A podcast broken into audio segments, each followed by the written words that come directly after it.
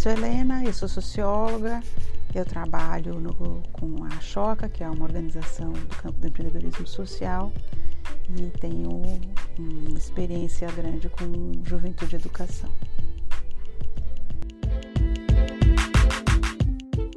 A importância do ambiente escolar, da escola na vida do jovem é, em primeiro lugar, quantitativa, né? Porque é onde ele passa a maior parte da vida, durante várias horas por dia, durante muitos anos. É, a maior parte dos, é, das crianças e dos adolescentes brasileiros, os jovens, ainda há um grande caminho né, para que todos possam ter essa experiência. É, mas a importância quantitativa ela não é desprezível, né? é importante a gente reconhecer isso. Sendo a instituição que tem todos os jovens, e a maior parte dos, dos jovens ali cotidianamente ao longo de vários anos, ela tem um papel social fundamental. Né? Ela pode ser uma instituição que a partir da qual um país cria um projeto de desenvolvimento econômico e social, porque os jovens são a maior riqueza de qualquer nação. Né? As pessoas veem as escolas é, regulares, as escolas nas quais a gente estudou, a escola em que os nossos pais estudaram, os nossos filhos estudam, né? Como um lugar cheio de já regras e de coisas prontas, né? É interessante porque as escolas poderiam ter tantos formatos diferentes quanto são as equipes escolares diferentes porque a lei já possibilita isso num país como o Brasil desde 1996. Está dito lá na lei, a Lei de Diretrizes e Bases da Educação, que a escola pode se organizar como ela bem entender, a partir de grupos de interesse, a partir de grupos de estudos, é, por séries sim, mas não precisa ser só por séries, pode ser por projetos, qualquer outra forma que seja do interesse do projeto pedagógico. É assim que está descrito na lei, desde 1996. E, no entanto, a quase totalidade das escolas opta por se organizar da mesma forma ainda, que são as séries, que são as notas, que são as provas, as salas de aula com as carteiras enfileiradas, né? Então, as escolas que não seguem esse, esse caminho, elas inovam já, numa, já por não serem o que a grande maioria faz, né?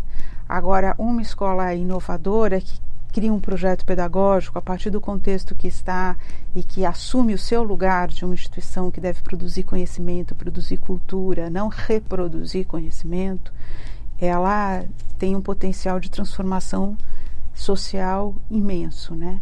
Isso não se confunde com um lugar sem regras, mas é necessariamente um lugar em que não há burocracia e que as regras eh, e os regulamentos estão a serviço do projeto final da escola pedagógico é a finalidade última da escola, que as pessoas, todas que estão ali, todos os estudantes aprendam. Escola inovadora, criativa, transformadora é uma escola em que a sua equipe de educadores, funcionários, gestores se reconhece como uma equipe e reconhece a escola como um projeto seu. Então, é uma escola que possibilita que os professores, gestores, funcionários trabalhem juntos em torno de um objetivo comum. Isso é muito importante, é raro ainda, é, é o que possibilita superar todas as burocracias e todas as coisas que impedem o pedagógico de se realizar, porque o projeto pedagógico da escola é o resultado desse trabalho de uma equipe. E é uma equipe que faz a primeira pergunta sobre que lugar é esse em que essa escola está e que papel essa escola, que tem os jovens, que tem as crianças, durante vários anos, várias horas por dia, tem que desenvolver. Muitas pessoas fazem associação entre inovação e tecnologia, né, como se é, só fosse possível ver inovação quando há tecnologia, é, que é uma ideia equivocada, assim como é a ideia equivocada que sempre que há tecnologia há inovação. Né?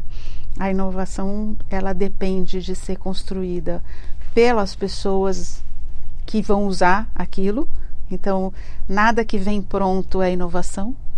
Ela é construída pelas comunidades, pelas escolas, pelos estudantes e seus professores, a partir das necessidades que eles têm que enfrentar. E aí, eles, com base em muita pesquisa. Né? Isso é o que caracteriza, o que descreve o que é uma inovação. Essa inovação não necessariamente é da tecnologia digital, né? afinal, tudo que o ser humano cria para transformar a natureza, de certa forma, é também tecnologia. E é, também pode até nem, nem isso mesmo necessariamente estar envolvido no processo de criação de uma inovação. Né? Uma inovação social pode ser uma nova forma de relacionar. Então, as tecnologias sociais, sim, mas não necessariamente as tecnologias digitais. E muitas tecnologias digitais são pacotes prontos que não são nada inovadores. As escolas inovadoras favorecem muito o protagonismo juvenil, né? ele é muito importante, no sentido de o jovem poder ser protagonista do seu próprio itinerário de aprendizagem, ele poder é, interferir no que ele vai, no currículo que vai, ao qual ele vai se dedicar, os interesses dele serem levados em consideração na construção do currículo da escola e ele poder uh, reconhecer quais são os seus seus maiores desafios, as suas maiores facilidades, os seus maiores interesses e aos poucos construindo é, um processo de autoconhecimento que passa também por ele ser capaz de formular ideias, soluções, é, arte, conhecimento e colocar essas ideias, essas produções em pé, né? realizá-las. Esse é o que a gente genericamente chama de protagonismo. É uma questão pouco falada, né, que é a necessidade de haver leveza na relação entre ensino e aprendizagem, né? Na, nós estamos acostumados a ver sempre isso como um sacrifício, né? Porque facilmente se fala, não, mas é importante é preparar os jovens para exames e isso é sempre muito difícil, muito pesado e, os, e para, pesado para os próprios professores também, né? É, e não precisa ser, né? O processo de produzir conhecimento é um processo de intrínseco ao ser humano e deve ter muito prazer envolvido nesse processo. Então, não necessariamente é, precisa ser leve, mas necessariamente precisa ser prazeroso e precisa trazer um, uma satisfação para professores e estudantes. Eu acho que muitas vezes a gente vê as pessoas procurando é, com muitas dificuldades nas suas, no seu dia a dia, né? professores com dificuldades em fazer os estudantes se interessarem pelas suas aulas, estudantes com dificuldades em ir para a escola porque acham aquilo tudo muito chato, né? E a solução está muito mais ao alcance deles do que nesse, num, num caminho de fazer uma pós-graduação em outro lugar para aprender alguma ferramenta, né?